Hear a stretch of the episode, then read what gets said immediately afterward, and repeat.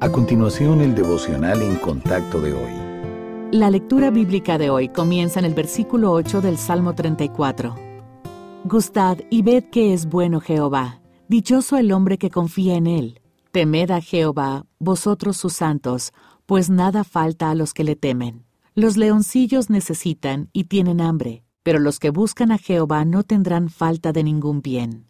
Venid, hijos, oídme, el temor de Jehová os enseñaré.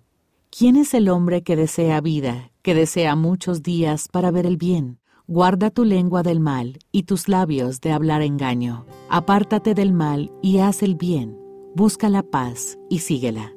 Es muy fácil mantenerse ocupado sirviendo a Dios, cantar, enseñar, predicar y evangelizar. Nada de eso es malo, de hecho todo es bueno, pero a menudo puede ser un intento fallido de relacionarnos con el Padre Celestial. ¿Por qué podemos llegar a elegir tener una cercanía artificial con el Señor cuando todo lo que quiere darnos es auténtico?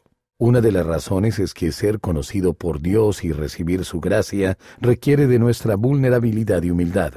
Después de todo, no hay nada que podamos hacer para expiar nuestros pecados. Otra razón es que todas las relaciones exitosas, incluyendo la que tenemos con Dios, requieren esfuerzo. En algún momento tenemos que dejar de hacer cosas para el Señor y entonces comenzar a disfrutar estar con Él. Ahí es donde comienza nuestra relación personal con Dios. Cuando leemos la Biblia y llenamos nuestra mente con su verdad, podemos conocer y obedecer los principios de nuestro Padre Celestial. Una vida de oración vibrante también es esencial para relacionarnos con Dios. Pero nada de eso sucede así como así. Se requiere esfuerzo e intencionalidad.